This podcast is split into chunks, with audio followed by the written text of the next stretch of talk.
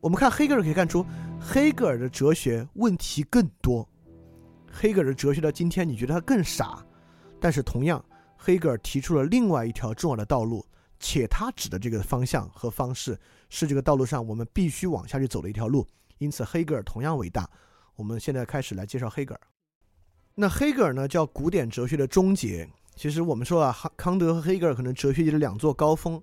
因为不管你认可，其实我并不完全那么认可康德、黑格尔，我最喜欢的还是尼采、海德格尔。但我不得不说，从哲学史来看呢，虽然我认为尼采和海德格尔给出的方向我更倾向，但我认为从哲学史的伟大和意义之深远来说呢，他们俩是比不上康德和黑格尔的。所以康德、黑格尔这两座高峰呢，其实距离离得如此之近，只有短短二十五年时间。一七八一年，康德就说啊，批判哲学之前是没有哲学的。因为康德认为，在批判哲学之前，哲学其实都有独断论的问题。其实确实是如此，不管是经验哲学还是理性哲学，都有独断论的问题。康德很自信地发现，只有从我这开始，哲学才是从根本开始，一条一条用逻辑的方式严密推理推出来，把所有东西审视过一遍的。只有批判哲学才是真哲学。OK，这也蛮有道理的。二十五年之后，一八零六年，黑格尔说，哲学在这里结束。黑格尔认为自己终结了哲学。当然，我们之前讲康德也讲过，康德不光说出批判哲学之前是没有哲学的，康德还在晚年的时候很自信地说：“哲学快结束了，就从我这个路往下走啊，哲学很快就可以搞定了，就可以有完美的哲学了。”黑格尔就认为自己得出了完美的哲学。他为什么会这么想呢？那黑格尔确实对康德有很大的延续作用啊。在黑在黑格尔青年的时候呢，是一个坚定不移的康德主义者。但康德哲学有这么三个事项。一个遗产，两个问题。第一个遗产就是彻底的认识论转向，并且转向认识论系统。呃，你你如果没有那么了解哲学，你大概也知道哲学大概分什么本体论啊、认识论啊、逻辑学啊等等等等的。本体论就是人是谁啊等等等等问题。认识论问题就是知识如何可能，如何认识世界。呃，其实本来理性主义与经验主义之争就已经是向认识论慢慢转向的过程了，就是我们如何形成知识的过程。康德的这个一举奠基了这个人的认识论啊，确实导致了全面的认识论转向，并且这个转向呢，哲学就是要形成一个系统，形成一个像科学一样的理性系统。这就是跟黑格尔同时代费希特所讲的，一个科学具有系统性形态，它之中的所有命题在唯一的基源命题中连接在其一，并在它之中统一为一个整体。如果大家去看这个纯粹理性批判，就会发现纯粹理性批判的结构就像个数学书一样，虽然没有数学公式，但其结构非常严谨。命题一，假设一，推理一，假设二，推理二，一条一条从命题往下一步一步推到康德要的结论，非常非常严谨。但，这也说明为什么一定要看哲学原著。我当然可以花两三句话把康德的主旨讲给你，花四个小时把康德的基本结论讲给你。但是这个你可能就吸收了康德的百分之五，真正百分之九十五的精华部分就是康德是怎么一条条推论出来的，这才是真正他哲学的最核心的其根本啊。所以说，呃，你你听任何讲都代替不了去读书，这也是我们这个分享一个特别重要的一个部分。OK，回到这个话题啊，除了彻底的认识论转向之外呢，康德确实留下了两个遗憾。第一个遗憾就是物质体的遗憾。康德哲学依然无法逃离一种不可知论的色彩，所以很多人认为康德是个不可知论者，因为物质体是不可能全面把握的，这还是挺遗憾的。因为如果物质体不能全面把握，这个认识论体系到底认识的有多好？是这你认识的是百分之一、百分之十，还是百分之五十？这是不可算的。所以很可能我们知道的世界是这个世界的九牛一毛。当然从今天的来看啊，很可能这就是事实啊。很可能我们的认识的世界还真就是宇宙的九牛一毛，说不定康德说的很对，但是至少从哲学上、从认识论上讲，这东西挺遗憾的啊。我们能知道更多吗？这是很重要的问题。第二个问题就是就是抽象道德的问题，就康德的目的国，就说到最后其实也没完全说他的目的是什么。虽然在实践理性批判之中啊，就实践理性有几条，比如说不能撒谎，但这个我们今天听起来很荒谬啊。康德的时间理性竟然是不能撒谎，就是不自欺。当然，他他的这个是个是个更广义的。虽然有的地在很多场景之下确实你会觉得荒唐，但是有他自己的道理。呃，除了这几条之外呢，人的目的是什么？虽然康德推进积极自由而不是消极自由，但对于积极自由的内涵还是没太说出来。到底是什么？到底人该做什么？所以面对这样的遗憾呢，黑格尔会延续他的真诚。黑格尔在青年时代呢是一个彻底的康德主义者，也非常非常的支持康德。嗯，他在这个《哲学史演讲录》里面就提到了康德是最好的哲学导论。但很快呢，黑格尔就开始建立自己的系统。黑格尔说：“我的出发点是生命概念，生命被理解为无限，生命概念与精神概念是相似的，因此我彻底告别了康德。”所以就是黑格尔基本出发点啊。黑格尔不从理性出发，虽然黑格尔最后推向了一个更大的理性啊。但黑格尔确实是从生命出发的，这个在我们讲讲解黑格尔两期里面，特别是讲解精神现象学部分啊，一个意识是怎么产生的，一个意识怎么推向一个更复杂的意识过程，就是黑格尔对这个的推理。第二，黑格尔问题也面临当时很现实的社会问题，所以康德其实是一个看起来抽象性质更高的哲学，黑格尔哲学呢历史性和时代性更强，所以。呃，虽然康德哲学直接开启了现代哲学的话题，我们之后会讲啊，就本体论哲学，直到今天我们还没搞清楚这玩意儿呢。第二，但是黑格尔哲学呢，却更加面对现代哲学的问题。虽然它最后形成的是像亚里士多德式的一个包罗万象的百科大全体系，但实际上它更面对现代性的问题，就这两个问题。第一个问题呢，是当时的实证主义宗教批判。什么叫实证主义宗教？实证主义宗教就是说我这有神迹，我是天主教教堂。我这有一个人的病治好了，你该总总该相信了吧？所以实证主义就是一套权威和证据的宗教，在当时呢，其实挺挺迷信的。那今天很多宗教还是实证主义宗教啊。今天科学其实也实证主义科学，对吧？因为这个，因此权威，因此相信啊，其实也是今天的模式。我们会发现这个问题呢，其实就是康德说的何为理性里面，我们不能够自由运用自己理性的问题。但黑格尔呢，能够把它跟社会现实做更好的连接。所以黑格尔面临的一个现状。就是实证主义重要批判，第二个现象就是法哲学与社会的问题。同样，在大革命之中，为什么大革命最终指向恐怖，也是黑格尔面临的现实问题。黑格尔呢是铁杆的法国大革命支持者，比康德更狂热。因为法国大革命的时候，康德岁数大一点了，黑黑格尔那会儿二十二岁，大革命高潮的时候，正是血气方刚的时候。当时这几个了不得的人物啊，是同学，神学院的同学。就是黑格尔、谢林与赫尔德林在图宾根神学院正读书呢。谢林把《马赛曲》翻成德文，他们 就组织同学一起合唱《马赛曲》，而且在神学院里面种植自由树，组成政治俱乐部，阅读伏尔泰、卢梭一众法国书刊。不知道有没有包括我们之前讲法国大革命前的小黄书啊？对，当时这是一帮醉心于法国大革命的年轻人。然后当时黑格尔就这么说。一个民族是青春的天才，一个是日趋衰老的天才。前者富有热情，呼唤他的力量，如饥似渴地奔赴新事物，对新事物感到最生动活泼的兴趣。但是他也许又抛弃了这新事物，而抓住另一个东西。但这东西绝不会是在他骄傲自由的脖子上套上枷锁的东西。让日趋衰老的天才则主要表现为在每一方面都固执地依赖于传统，所以他带着枷锁，就像一个老年人带着脚痛风，尽管他呻吟叫苦，但他却不能摆脱它。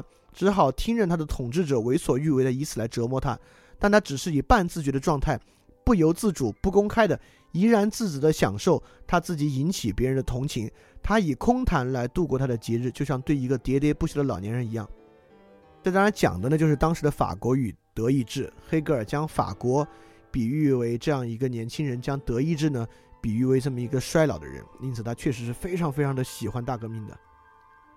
但黑格尔确实有一个不同的对象，就是黑格尔。我们说了，对于生命、对于精神的热爱，精神的载体是什么呢？精神的载体其实是人。因此，黑格尔当时在耶拿写他第一部惊世骇俗的著作《精神现象学》，正要写完的时候，法军攻过来了，所以还导致黑格尔出了些麻烦。他的手稿曾经还遗失过。但就在耶拿，他看到拿破仑进城，黑格尔是这么评价拿破仑的。我看到了皇帝这个世界精神，骑马巡查全城，这样一个人，他掌握着世界，主宰着世界，眼前却关注一点，聚于马上，给人一种奇异的感觉。同时，在《精神象学序言》里面，黑格尔写过类似的话：我们的时代是一个充满创造力的时代，一个向着新时代过渡的时代，精神意见与这绵延至今的世界决裂，渐进的尚未改变整体面貌的零敲碎打。被一道突然的闪电中断了，这闪电一下子树立了新世界的形象。这里说的就是拿破仑。对黑格尔明显感觉到了人的精神在世界历史进程之中的巨大作用，因此，精神现象学第三章“精神”里面第一有一个小部分叫“绝对自由与恐怖”，就是黑格尔对大对大革命的一个回应。这个回应里面讲了一个绝对自由从他自我毁灭着的现实性过程过渡到另一片天地，就绝对自由自我毁灭走入恐怖的过程。所以黑格尔直接回应大革命呢，就是绝对自由精神的覆灭而导致的恐怖。这不光是大革命，对于拿破仑，你知道拿破仑晚年复辟，拿破仑不是复辟了一次，拿破仑的孙子就是拿破仑三世又复辟了一次吗？黑格尔都看在眼里，很不喜欢。他是这么说的：看到一个伟大天才的自我毁灭是可怕的场景，这不是希腊悲剧，平庸群众全体以不可抗拒的沉重重力，不停的、不妥协的。最终成功的把在上面的东西拉下到自身水平，甚至更低。全部的转折点以及群众为什么有力量的原因，在于伟大的个人自己赋予群众做如他们所做的权利，因而参与了自身的沉沦。你看黑格尔这些话里面就听着很不一样了。也就是说呢，黑格尔有一个很重大的，你可以管它叫复归，也可以管它叫前进一步。黑格尔是不相信平等这回事儿的。就是黑格尔其实分辨过平等，因为卢梭的平等已经一竿子捅到共产主义了。财产平等，黑格尔专门论述过这个，在《法哲学原理》里面，黑格尔说，平等就是人都能够获取财产就行了，他的财产到底平不平等是他们自己的事情。当然，我们把这话先放在这儿，黑格尔的哲学里面有很少的平等，他是不怎么喜欢平等的。这个到底是个进步还是个倒退呢？我们可以之后再说。我们现在来说一说黑格尔哲学的几个重要特点。黑格尔呢，我们可以说哲学史传统啊是从黑格尔开始的。黑格尔把哲学跟哲学史结合到一起，将历史呢引入了哲学。跟他同时代的哲哲学家，包括跟今天哲学家有点不一样。黑格尔很厉害的也是他博览群书，他对于世界历史、东西文化、时代变化、各种思潮学说、风俗习惯、宗教啊、文艺啊各种传统都信手拈来。所以黑格尔可以从在很大尺度上驾驭这种浩如烟海的历史材料，从中形成他的哲学史的观点。他对哲学史是这样想的：他有这么几句话，每一个人都是他时代的产儿。哲学也是这样，他是把握在思想中的他的时代，妄想一种哲学可以超出他那个时代，这与妄想个人可以跳出他的时代，跳出罗陀斯岛是同样愚蠢的。他还说，所以历史和真理就能够统一在一起了。我们真正的本性是通过历史的发展，真正的认识我们自己，然后创造出一个新世界。而真正历史的发展是通过我们对于这个本性理解的不断深入而造成的。这样，真理的意识就和历史的实存同样重要了，因为正是意识的深入才推动了历史的发展。这个观点我们接受起来很容易啊，因为其实我们也知道，马克思呢是是青年黑格尔学派，但是黑格尔改造为唯物主义的一个学派。所以这种嗯历史前进啊，观念前进啊，这种观点呢，对我们来讲一点不陌生。你听起来可能觉得黑格尔说挺有道理啊，就是哎历史不断前进，思想不断前进。但其实黑格尔完全不是这个意思。黑格尔认为历史的前进是有终点的。你要想到啊，黑格尔说哲学终结了，意思是说哲，你看这刚刚说哲学在历史中发展，为什么哲学终结呢？因为在黑格尔看来，历史和哲学。都已经发展到了它最好的状态，就是我这个时代，我这个时代我提的政治制度和我的哲学，就是哲学与历史的完结。我们今天觉得哇，他太荒唐了，这个傻透了。但你看，福山在二战之后也写过历史的终结，当时我们也觉得没有太傻。但我们会觉得，哎，你看历史在发展啊。但我跟你说，保不齐哪哪天，因为人工智能带来的新新的局面啊，我们发现人的历史确实一潭死水。又有人提出新的历史终结论，那个时候你可能还觉得挺有道理的，所以你可以，我们可以先放下，觉得黑格尔如果说历史有终结是个很愚蠢的结论，不谈。意思说，黑格尔确实认为历史在变化之中，哲学随着历史的变化而变化，而黑格尔跟今天的科学主义者一个很大的不同，就认为这个变化呢是有终点的。事实上，马克思也是，马克思当然也认为社会变化的终点就是共产主义。对吧？所以说，认为社会变化有终点的观念啊，并没有今天你初听起来那么荒谬，甚至某种程度呢，很多时候你自己也某种程度上认可这样的观点。那么在这个时候呢，康德的哲学就具有它的局限性了。康德的哲学有他自己的问题，其实也是康德自己提出的问题。理性不能完成启蒙目标，黑格尔更敏锐地指出，理性甚至恰恰促使了启蒙目标的反面，也就是我们刚才提到的黑格的黑格尔的实证哲学批判。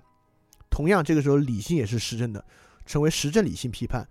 所以说，黑格尔认为康德的纯粹理性已经成为一种新的权威。当然，黑格尔也在历史中找到了他的事实，就是法国大革命如此热烈的崇拜理性的代表就是伏尔泰。结果完全带来了相反的结果。你会发现，法国大革命恐怖化之后，根本跟理性啊、跟自由没有一点关系嘛。所以说，黑格尔做了最重要的改造。黑格尔将理性改造为动态的，而非静态的。康德的纯粹理性批判得出了理性，在体系之上确实是一个静态理性，而不是一个动态的理性。这是什么呢？这就是辩证法。辩证法呢，带来一种终极的动力解释。但辩证法不是黑格尔发明的，是古希腊哲学家赫拉克利特，就是万物皆流的那位发明的。就是，呃，赫拉克利特最初的就说的是什么叫万物皆流呢？就是对象对立统一的，白天变黑夜，黑夜拜白天，热变冷，冷变热，就是万物呢都是对立统一的，这形成一种辩证。当然，那个东西叫朴素辩证法。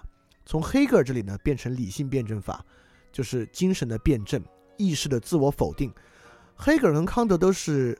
呃，虽然我们批判，呃，把它分为唯物主义与唯心主义啊，但是，呃，为了方便我们理解呢，我们可以说是他们确实是唯心主义哲学家，我们可以这么去帮助理解啊。但是其实你你也知道，我们老是去提出，其实并没有唯物唯心的区分，这个区分本身会带来很大的问题。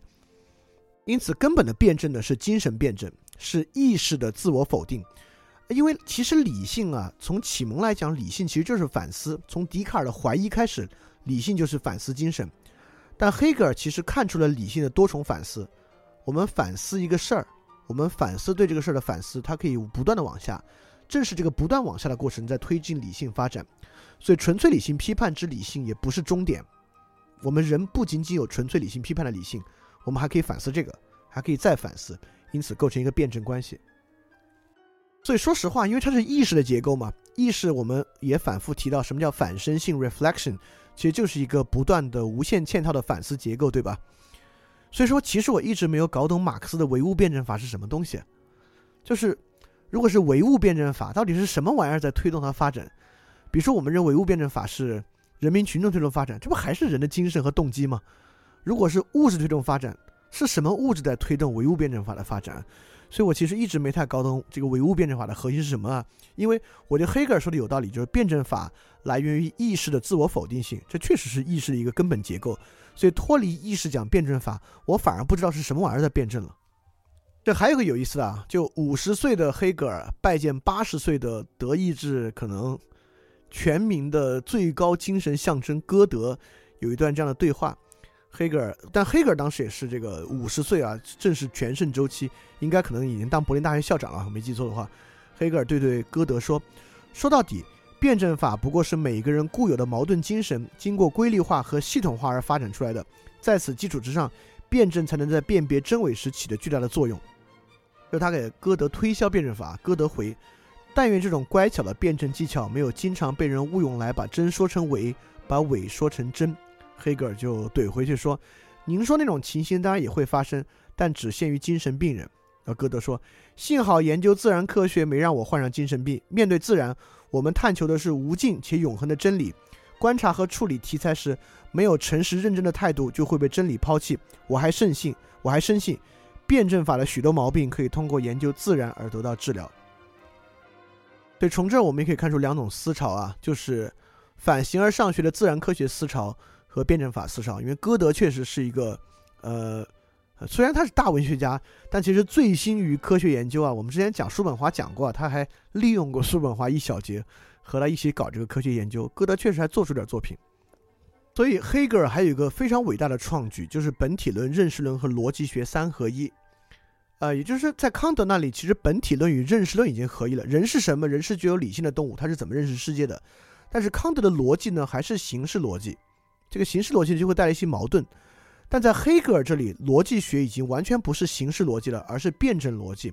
形式逻辑呢，就是三段论之类的啊，或者数学逻辑、数理逻辑、三段论逻辑。呃，辩证逻辑呢，就是万物的根本逻辑。所以辩证逻辑呢，既是认识论，理性也是通过辩证往前的，也是事物发展本体，本体存在辩证力量。所以黑格尔这里完成了哲学的大合一，本体论、认识论和逻辑学的三合一。所以在这个情况之下呢，黑格尔就可以完全说是拿破仑推动了历史，因为你看，历史本身也是逻辑，也是辩证发展，对吧？所以历史动力是必然的。这个辩证发展呢，正是来源于人的认识，来源于人的本体。因此，三合一，我们可能会说：“哇塞，三合一能有什么不一样吗？”三合一最大不一样，就为人的精神、人的意志带来必然的历史结果呢，打通了一个通路。也就是历史的必然发展呢，已经寓于了人的理性活动之中。对，当然康德也会认为历史的实际合理是因为人的理性啊，就是。其实康德在处理知性与理性对立统一关系啊，也是我我这里多提一句是说，并不是说康德完全没想到辩证法，啊在康德的认识论里面，知性与理性就是对立统一的。但我不是说康德其实包含了黑格尔所有理论啊，我完全不是这个意思，呃，只是说黑格尔确实把它提出来，很明显的说出来了，具有巨大的意义。只是说我不想让康德显得很愚蠢啊，都没想到这些问题，不太可能。对黑格尔哲学呢，非常强调能动性，就这些词儿我们都不陌生啊，因为我们学过三手马哲，就是被恩格斯改造的，又被梁赞诺夫改造的，又被毛泽东改造的，又被毛泽东手下四手啊，被毛泽东手下的一帮理论家改造的四手马哲。四手马哲就是五手黑格尔主义，所以我们肯定听过这词儿啊，什么能动性之类的。因此，黑格尔极端强调能动性，就是实体，实体呢就是主体。呃，实体就比如石头啊、树啊，就要主就就是主体，所以历史呢有根本精神，所以黑格尔不不认不仅认为只有人有精神，历史也有精神，这个东西就是绝对精神。绝对精神呢，当然黑格尔有个很伟大的创举啊，我们如果你们感兴趣，回去听精神现象学，就黑格尔那期。人的辩证过程就是从简单理性辩证推理到自然过程，回归到人的过程本身，也就是说，人是什么？人就要意识到。说的夸张点啊，我就是神，我的精神就是绝对精神，这是黑格尔的人的过程。正是因为完成这个推理，哲学当然会终结了，因为已经推到这一步了，哲学还不终结。因此，黑格尔特别强调绝对精神的能动性，包括历史的发展，就是绝对精神慢慢往上升，走上它更好的层面的一个过程。所以这个时候很值得讲一讲黑格尔的话，就是老被误解的话，就是存在即合理。就经常现在这个话，现在的用途呢是给现在的事情找理由，比如说谁出了一个事儿，或者有一个很糟糕的情况，我们说，就我我们可能有的人认为没那么糟糕，我们就捍卫它。嗨，存在即合理。黑格尔不是这个意思。首先，存在即合理这个话就不是这么一句话。这句话的原文是：凡是现实的都是合乎理性的，凡是合乎理性的都是现实的。但什么叫凡是现实的都是都是合乎理性的？我们一定要把握。康德是一个相对静态的哲学，黑格尔是绝对动态的哲学。凡是现实的都是合乎理性的，凡是合乎理性的一定会成为现实。这句话的意思指的是改变，而不是静态。也就是说，如果我们指出现在的世界有一个问题，如果我们说存在即合理，恰恰我们说的是这个事儿一定会改变，让它变得合乎理性。理性一定会透过改变这个事情。让这个事情符合理性的现实，也就是说，存在即合理的根本意涵说的是，如果这事有矛盾，它就变定了，说的是这个意思，恰恰不是说这个事儿现在就很合理，完全不是这么一个意思啊。对黑格尔也有三段自由意涵，那那会儿都信这个啊。第一段是抽象，呃呃，黑格尔第一层是抽象自由，抽象自由呢，当然黑格尔就没有延续卢梭与康德的传统了，在黑格尔看来，抽象自由就是意识本身。反思的自由，这个自由什么？就是否定。所以黑格尔认为最低级的自由就是否定。这个否定就是我们说大革命说的平等等于反对，对吧？我们批判过大革命过程对于平等的最糟糕的改造，就平等就就就等于打倒对方，打倒一方我们就平等了。所以这是最简单，黑格尔认为最低等的抽象自由。第二层自由叫做任性的自由，任性的自由呢，恰恰是黑格尔认为就是康德就说到这一层了，就是和目的性。我有一个目的。我要实现这个目的，当然康德的目的呢是这个道德律，这是任性的自由。黑格尔认为呢有一个具体的自由，这个具体的自由呢就是与绝对精神相符合的自由。但由于康德的自律道德律是也是道德律是自然法，我们可以这么说是一部分，其实某种程度上也暗含了这个具体自由的部分。但这个具体自由确实比康德更进一步，也就具体自由与绝对精神相符。由于黑格尔又认为呢，绝对精神会在历史之中发展，因此这个自由呢被给予了内容。什么内容呢？与当前历史发展进程相符的自由。比如说，康德会认为有绝对的道德存在，比如说人不能自欺，是个亘古不变的道德。黑格尔认为没有，黑格尔认为只有伦理。绝对的呢是绝对精神，但具体的内涵是什么呢？要看绝对精神在历史中怎么发展。所以，有的人认为黑格尔比康德会更缺乏那个，不是缺乏，会更少那种理念主义和理想主义精神，更实际，说的就是这个层面。黑格尔不相信有除了抽象意义以外那么绝对的存在。其实呢，他会认为没有绝对的道德，只有相对的伦理。但某种程度上呢，黑格尔又更具有理想主义色彩，因为康德知道目的国无法实现，我们要实现的是法治国，但黑格尔认为绝对精神是可以实现的。比如说，他认为他老人家自己肯定就已经与绝对精神合一了。但你听着别觉得奇怪啊，我们之前说过，任何凡是敢提出历史终结的人，包括马克思，在逻辑上一定得实现。我就是绝对精神，我是历史精神本身，不然的话，我怎么可能知道历史的终结是什么呢？啊，今天也也也拖堂了，因为平时我们其实就搞两个小时，搞到十点，那今天我我我我我得把这部分讲完，没多少了，我得把它讲完。所以在黑格尔这个哲学意义之上呢，他进一步推进了人类的辩证逻辑。我们知道辩证逻辑是正反合，对吧？正题变成反题，反题变成合题。因此，黑格尔不是说了吗？他说了自由的意涵。那自由的意涵怎么在人的社会之中完成呢？就是从家庭到市民社会到国家的过程。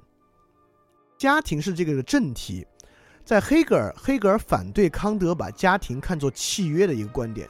康德认为家庭是基于性权利和性工具的一个契约。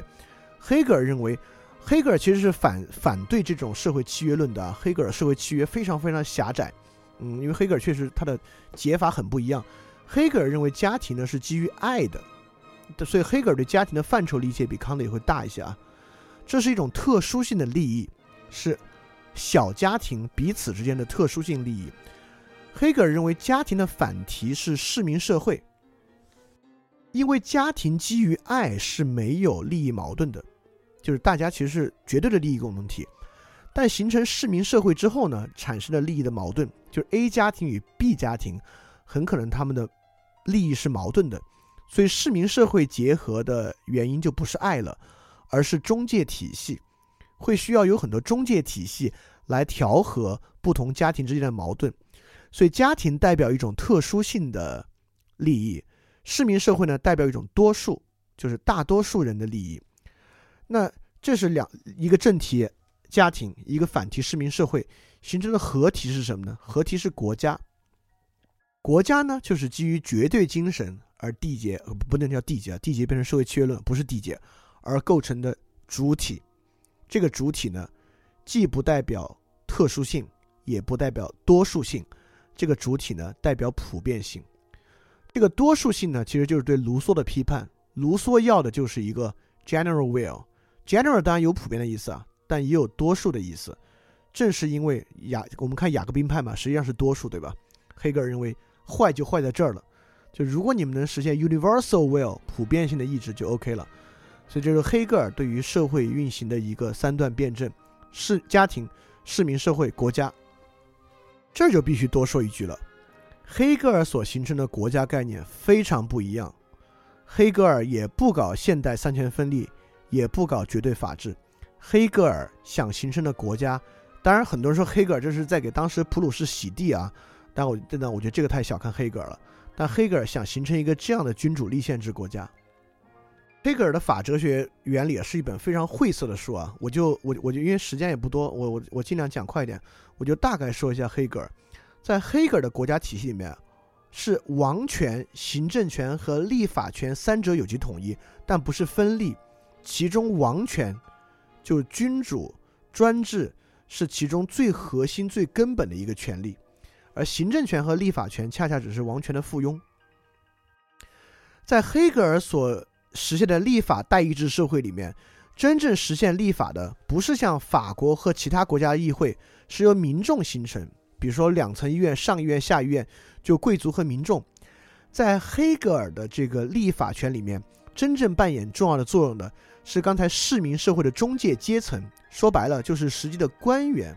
比如黑格尔认为，官员不是靠自己的财政和财产形成国家的，官呃不是靠财产权利去担任官员的。而是靠自己对于绝对意志的掌握和理解。对立法权里面，实际真正执行立法权的是官员，而不是普通的人。而行政权部分呢，也是一个中央集权的行政制度。所以说，黑格尔特别看重法国革命或拿破仑所形成的制度。所以你看，黑格尔为什么要在王权在先，就是希望有拿破仑这样的世界精神来成为王。而由世界精神之下能够掌握绝对精神的人来来做立法，当然，马克思极大的继承了这样一种国家制度，所以说，大家开始考虑一个国家，你就会发现，哎，它还真就是我说的那个国家，它现在的实际制度，相信绝对精神，相信对未来的预测，官员在立法中扮演绝对重要的作用。领袖意志，领袖一直代表世界精神。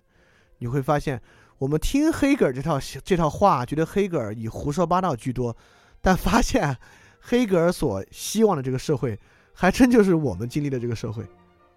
所以你会看，在这个里面呢，他的动力学不用相信分权带来的制衡，不用相信自由主义带来的竞争，他相信的是内部结构的自我矛盾。自我否定、自我阳气带来的动力，你稍微对政治敏感一点，你你完全知道我在说什么，对吧？他不相信外部制衡，他不相信彼此制衡，他相信自我内部的制衡否定带来的。他相信彻底理性，不像康德还有一个物自体，他相信没有东西是存而不论的，所有东西都可以通过彻底理性逻辑主义来了解。因此，一个人，一个具有绝对精神的人。对于历史的终局就是有把握的，类似于黑格尔，类似于马克思，类似于之后认为自己能够把握世界精神与绝对精神带来历史终局的人物。因此，在黑格尔体系里面，没有什么东西是神秘的，所有神秘之物都变得可传授和理解。事实上，我会认为这就是人格化的休谟。我们回到休谟啊，休谟也认为自然之中啊，或者历史之中存在一种力。这个力呢，在推动历史发展。这个力呢，在休谟看来很像进化，就是那个 survival of the fittest。黑格尔跟他不同，认为黑格尔认为人可以把握这个东西。你别说这是什么力，这个力我告诉你是什么？这个力是绝对精神，绝对精神是可以被人把握的。那我们说到今天最实际的，我们会认为啊，绝对精神这话太虚了。但是今天是不是逐渐出现一种思潮与观点，认为人工智能？可以为某个集团和群体赋能，让它实现远超单人理性能够实现的预测与数据能力。所以，人工智能治国如果被某一个人或某一个小的团体所掌握的话呢，它实际上在不不不光是在理念上啊，在实际能力上逼近黑格尔要这种彻底理性与彻底逻辑主义。对黑格尔用自我关系代替了抽象关系。所以你看，呃，这个东西跟康德有什么巨大的不一样啊？康德相信的还是一种普遍性的平等，呃，相信的是人与人之间那种抽象的共性。黑格尔很不强调这个，黑格尔强调个人的精神与个人精神所实现之物。这个东西慢慢变成意志，其实也呃逐渐被尼采所接受和继承。所以黑格尔这套系统确实听起来，你会觉得在他听起来呢，不像康德那么有道理。但我必须说，他虽然听着不像康德那么有道理，是因为两点原因：第一，他不好听；康德那点更接近启蒙的本质，不不不叫本质啊，我说错了，更接近启蒙的表象，更接近启蒙表述出来的那一套人权、平等、自由观念。黑格尔这套话呢，说起来不好听，所以我们觉得听起来没道理。第二呢，康德的那个是相对抽象的自由，更接近我们今天虚无主义与相对主义之家。之之间，就是不去妄谈实际，不妄谈终极的这个思潮。黑格尔呢，却非常勇敢的在谈终极，谈这个东西。虽然黑格尔理论听起来很不好听，确实今天呢，康德比黑格尔更受关注，但我们却真实的会发现，在某种历史视角上来看，黑格尔所描述的社会观念，远远就比如说康德的法治国和黑格尔这种这种君主立宪国，现代大多数国家哪种国家？当然是后者是黑格尔式的国家了。所以说，黑格尔和康德其实是两条道路。康德道路呢，是人的理性是有限的，遵从的是道德至上，以道德律来形成法治国，是一个重要的路线。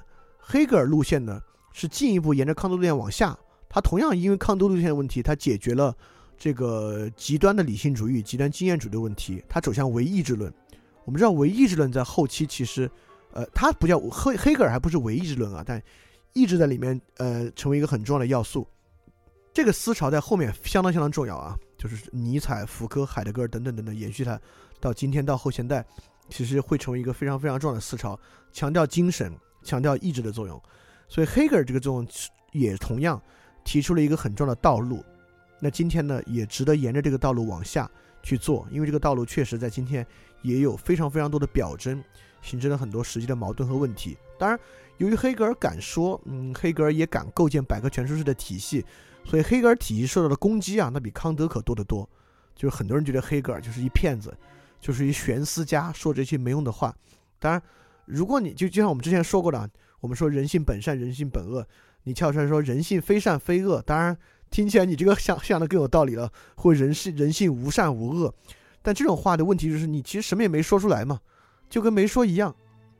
对黑格尔虽然勇敢建立体系啊，这个体系受到后面很多的抨击，嗯，当然你你你能看到这个抨击的力量啊。随着体系抨击和稍加改造，马克思直接启发出两个大国苏联与我们的改造，进进一步的影响我们今天的社会，对吧？所以其实他确实指出了一个重要方向，这个方向我们今天还在探索。所以说，当然在康德和黑格尔之间呢，你你可能也会有一个自己的倾向，你会认为谁说的呢会呃更符合你的判断。当然，一旦说到这个话呢，我们也会发现一个更重要的路径啊，也是今天很多人研究的路径，也就是说，我们不要把康德和黑格尔看作两个对立的路径。事实上，很可能更进一步的是要找出康德和黑格尔真正融合、相似，其实是其共性的一部分。如果有一条道路能够将康德道路与黑格尔道路合二为一的话呢，很可能它是最后的道路，也不知道最后的道路啊。就说最后的道路吧。对我就认为是最后的道路。所以从这两位高山之后呢，现代哲学的真正问题就开始了。嗯，构成了理性与精神的两条道路。第一呢，就是从胡塞尔到海德格尔这条道路，就就是，呃，其实胡塞尔有有句话说的特别厉害啊，就胡塞尔是绝对理性主义。胡塞尔说，现代一切非理性主义其实都是理性的。最近就有一个很重要的研究，专门研究网瘾与毒瘾的。因为在我们看来，网瘾与毒瘾是精神疾病，其实是非理性的。但是很多我们做人类学，特别是医学人类学研究，发现其实选择接纳网瘾或者吸毒的人，这个决策本身是超级理性的。比如说毒染毒瘾的人啊，很多特别底层人，都是因为现实生活真的很难接受，如果不用毒品做过渡的话，他真的是很难熬过那个晚上。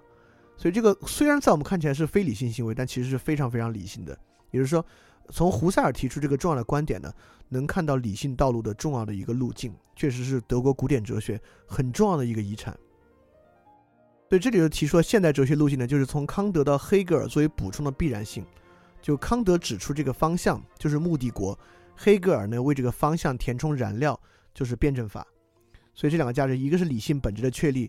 第二个是精神传统，就辩证法所体现的那股活力、那股生命力、那个动态性的传统，从叔本华到尼采到海德格尔。对，虽然尼采猛烈的抨击黑德格尔、黑格尔啊，黑格尔不是海德格尔，海德格尔变成海德格了，批判黑格尔，但哈贝马斯其实认为尼采就是黑格尔的一支，我也这么认为。哈贝马斯的著名文章叫做《黑格尔左派、黑格尔右派和尼采》，就是在讲黑格尔之后的哲学流派，所以他直接是把尼采。画在黑格尔里面呢，还是有一定道理的。那还有一个重要性呢，就是为主体性问题做奠基。主体性就是人的意识的问题啊，就可以这么说，就是自我意识的根本结构和动力。呃，康德为自我意识的根本结构和动力打下了一个框架，黑格尔呢为自我意识这个框架做进一步的论述，提出其中的动力学。所以说，黑格尔还提出一个非常重要的，叫做哲学需要的渊源问题。所以这就是现代性哲学奠基之处。在黑格尔说这个话，他是这么说的：当一些现象，例如有关宗教的演讲，与思辨的需要不直接相关，那么他们和他们被接受，尤其是诗歌和一般艺术，开始在它的真正范围内得到了荣耀，以较朦胧或较清醒的方式预示了哲学的需要。这话是什么意思？这话听着怪怪的，但其实是这个意思。也就是说，在此之前，宗教是社会的基础，所有社会的正当性和合法性来源于宗教。第二，诗歌和艺术啊，过去是依附于宗教的，他们在宗教如果脱离宗教呢，它就没有价值。但在这个时候呢，黑格尔发现一种分裂，就是传统必须以神学作为核心的事物。慢慢脱离神学外壳，独立成为能被人接受的要素，我们就要问这个问题：为什么？这个问题呢，就是哲学的问题。而且你会发现，宗教启示示威，就尼采所谓的“上帝死了”，其实也不是尼采本身的渊源。这句话黑格尔就说过。黑格尔在《精神现象学》讲苦恼意识那章说过：“苦恼意识是痛苦，这痛苦可以用这样一句话冷酷的来表述，即上帝已经死了。”所以黑格尔其实基本上原话已经说出这个问题了。这个问题为什么说尼采的上帝死了，包括黑格尔在精神现象学的苦恼意识说上帝死了，是现代问题的来源，就是形成这种分裂。也就是说，在现代合理的东西为何合理，就是哲学要解决的问题。这个问题直到今天还依然困扰着我们。如果很多人愿意去看哈佛公开课桑德斯的那个正义课的时候，其实为什么这个课这么火？这个课就在回答这个问题：什么东西是正当的？什么东西是合理的？为什么这样课成为哲学里面最火热的课程？就是这个问题困扰我们每个人。也就是说，笛卡尔的焦虑，就是怀疑的焦虑啊，成为一个确凿的问题：就是我到底要干嘛？就人到底要干什么？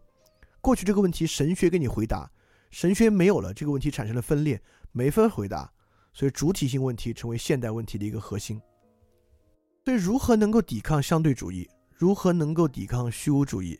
就是现在我们重新回复到康德和黑格尔能够得到重要的养分和延续他们的路径，继续讨论下去的一个很重要的一个历史任务。也就是说，认知已经不再来源于宗教，政治不再来源于日常生活。你看，这就联系到后现代所说的超现实域啊、抽象社会啊，都都想起来吧？就现代性里面我们讲的抽象社会的生成啊，是现代社会啊，就是这样的问题。就是它可以不不用来源于日常生活实践，不用来源于历史传统而形成新的合法性，这就是抽象。但抽象怎么来？抽象的矛盾性怎么解决？这是现代性的问题，就恰恰是从康德和黑格尔这里原发出来的问题。